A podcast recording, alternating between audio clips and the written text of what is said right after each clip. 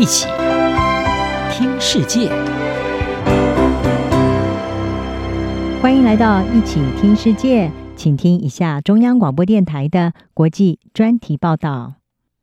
今天的国际专题要为您报道的是：印尼前军事将领赢得大选，是否续打佐科威牌备受瞩目。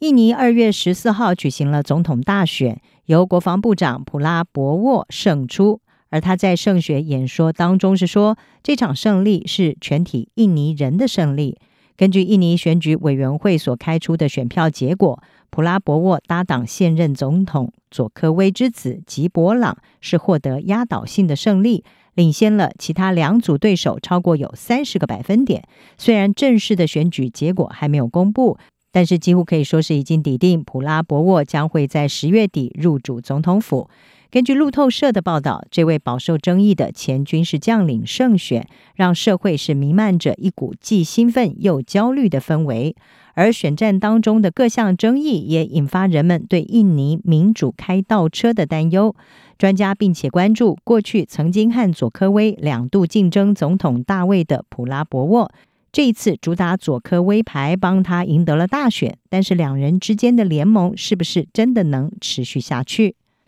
七十二岁的普拉博沃是印尼家喻户晓的政治人物，但是也极具争议性。他也是独裁统治印尼三十二年的强人总统苏哈托的前女婿。在苏哈托统治期间，普拉博沃在军中是平步青云，官拜中将，但是呢，他也留下了人权记录的劣迹。普拉博沃曾经参与镇压东帝汶独立运动，同时呢，也被控在一九九零年代末期的民主化运动当中绑架活动人士。值得注意的是，在过去十年来，普拉博沃展现出了截然不同的公众面貌。这次的选战期间，普拉博沃是一改过去火爆的强人形象，化身成为可爱的爷爷。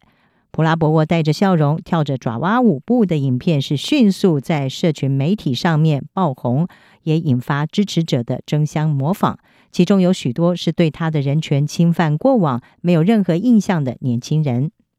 在这次大选过程当中，普拉博沃和佐科威的长子搭档参选过程也是充满争议。佐科威被批评动用国家机器，让他三十六岁的长子吉伯朗。可以不受印尼选举法有关候选人必须要满四十岁的年龄限制，为他和普拉博沃搭档竞选是扫除了障碍，而佐科威则借由打造政治王朝来延续他在卸任之后在政坛的影响力。专家们认为，在二零一四年和二零一九年两次大选当中败给佐科威的普拉博沃，这一次再度披上战袍参选，一举拿下压倒性胜利。除了成功洗白形象的选战策略之外，最关键的是他获得了极受印尼人民欢迎的佐科威的支持。根据半岛电视台的分析，虽然许多人对佐科威执政十年来印尼的民主机制被削弱，还有政府腐败程度是感到担忧，但是佐科威的人气仍然是居高不下。民调显示，他在第二任期将届满之际，支持率高达了百分之八十。亚洲协会政策研究所的高级研究员桑比他说呢，这是由于在他的遗绪当中。那些比较成功的因素写下了好成绩。他补充说，这些包括他透过改善基础设施、增加投资、减少官僚程序和创造就业机会，来不断的追求发展。而印尼去年的经济成长率超过了百分之五。他并且说，但是我们当然可以对佐科威为了实现他的目标所采取的手段进行辩论，包括争议性的立法、削弱部分的民主机构，还有指定他的儿子为副总统候选人是不是正确或者是公正。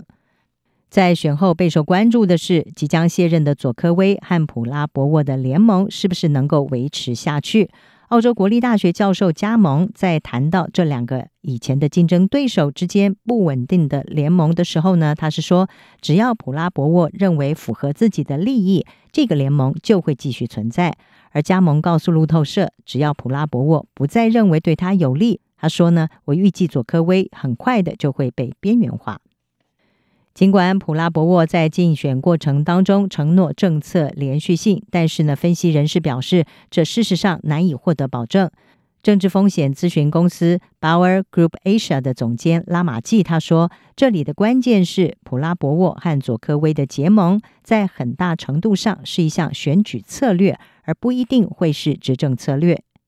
广泛的猜测，并且认为，尽管副总统几乎没有权力，但是佐科威将会透过他三十六岁的儿子吉波朗继续的发挥影响力。政治风险分析师欧洛克也向路透社表示，对于关键议题的意见分歧都可能会导致两人关系恶化，包括对于内阁的任命，还有目前进行中的新首都新建、军事还有社会服务的支出，以及怎么安插佐科威家族到政府当中等等议题。而分析人士表示，普拉博沃政府未来可能会在经济当中扮演更大的角色。而他预计呢，可能会采取过往总统的实用主义，由忠诚者、政党成员还有技术官僚来组成他的内阁。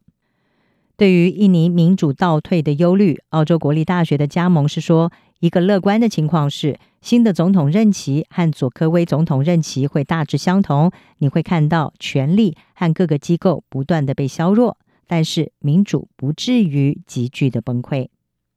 以上专题由央广编译，张雅涵撰稿，海青青播报。谢谢你的收听。